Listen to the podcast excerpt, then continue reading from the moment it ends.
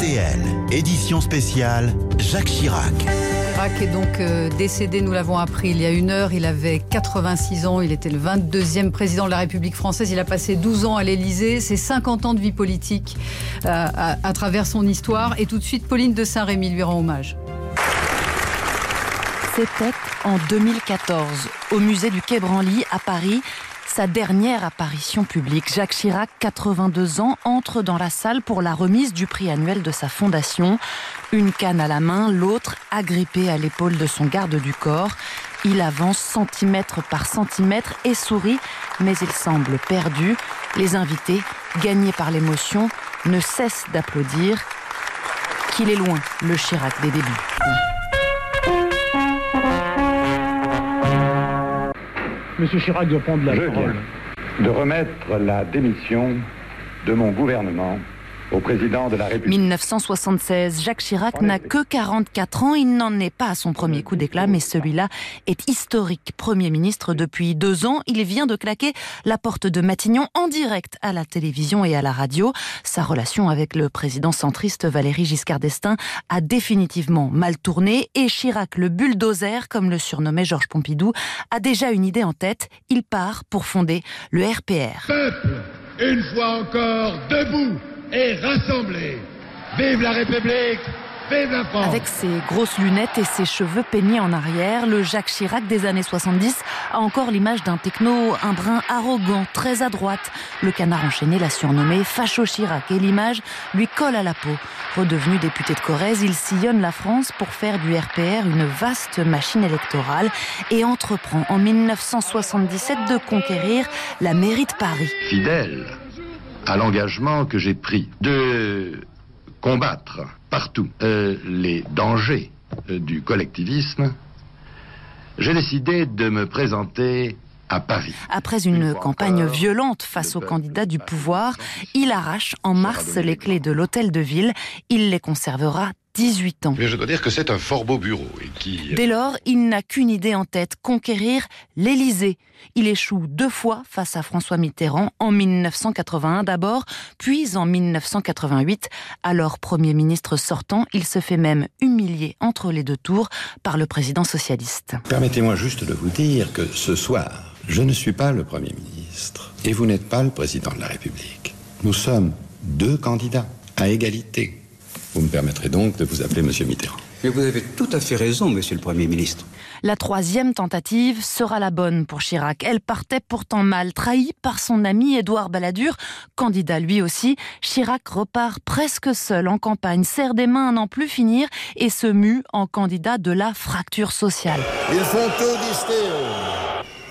Ils font tout, disent-ils, pour éviter une fracture sociale, comme si celle-ci n'existait pas déjà. Le 7 mai 1995, il est enfin élu. Jacques Chirac vient de sortir de l'hôtel de ville. C'est l'euphorie dans Paris. Le voir à, à l'image actuellement. Le début de règne de Jacques Chirac est marqué par un discours historique au Veldiv. La folie criminelle de l'occupant a été, chacun le sait, secondée par des Français, secondée par l'État français. Et sa décision de supprimer le service militaire national. Mais les ennuis ne vont pas tarder. Hiver 1995, avec son Premier ministre Alain Juppé, ils font face à des grèves massives contre leur réforme des retraites. C'est du jamais vu depuis 1968.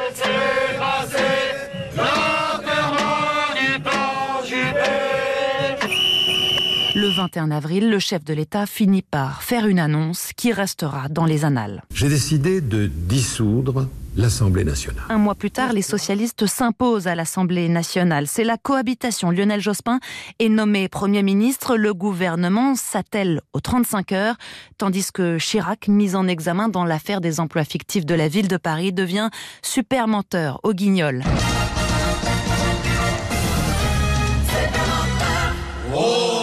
Super menteur Il s'enfonce petit à petit dans l'impopularité jusqu'au 21 avril 2002. Énorme surprise, Jean-Marie Le Pen semble devoir être le second avec 17% des voix. C'est un séisme politique. Un million de Français descendent dans la rue contre Jean-Marie Le Pen.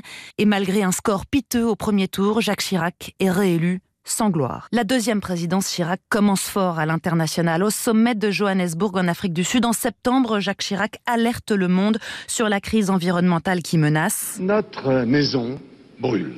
Et nous regardons ailleurs. Nous ne pourrons pas dire que nous ne savions pas. Un an plus tard, avec Dominique de Villepin, ils tiennent tête à l'Amérique de George Bush et disent non à la guerre en Irak. Personne ne peut donc affirmer aujourd'hui que le chemin de la guerre sera plus court que celui des inspections. Personne ne peut affirmer non plus qu'il pourrait déboucher sur un monde plus sûr. Jacques Chirac devient un symbole de paix, mais sur le front intérieur, une nouvelle fois, les choses vont se gâter. Le référendum sur la nouvelle constitution européenne vire au désastre, alors que le président s'est impliqué personnellement.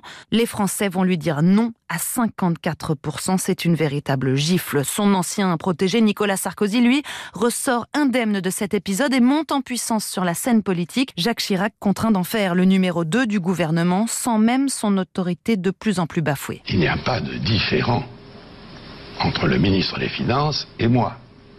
Pour une raison simple, c'est que notamment s'agissant de la dépense, je décide et il exécute. À la fin de ce second mandat, il vacille. Les émeutes de 2005 dans les banlieues durent trois semaines et les manifestations monstres contre le contrat première embauche, le CPE de Dominique de Villepin, l'année d'après, marquent les esprits.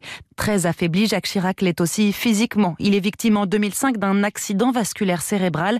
L'Élysée essayera péniblement d'en masquer la gravité. L'autre grand titre de l'actualité, c'est bien sûr l'hospitalisation depuis vendredi soir de Jacques Chirac à l'hôpital du Val-de-Grâce à Paris.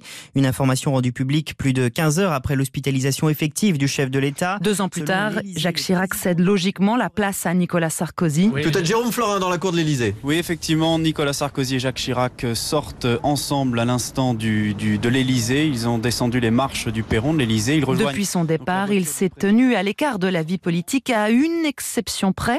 Je peux dire que je voterai Hollande.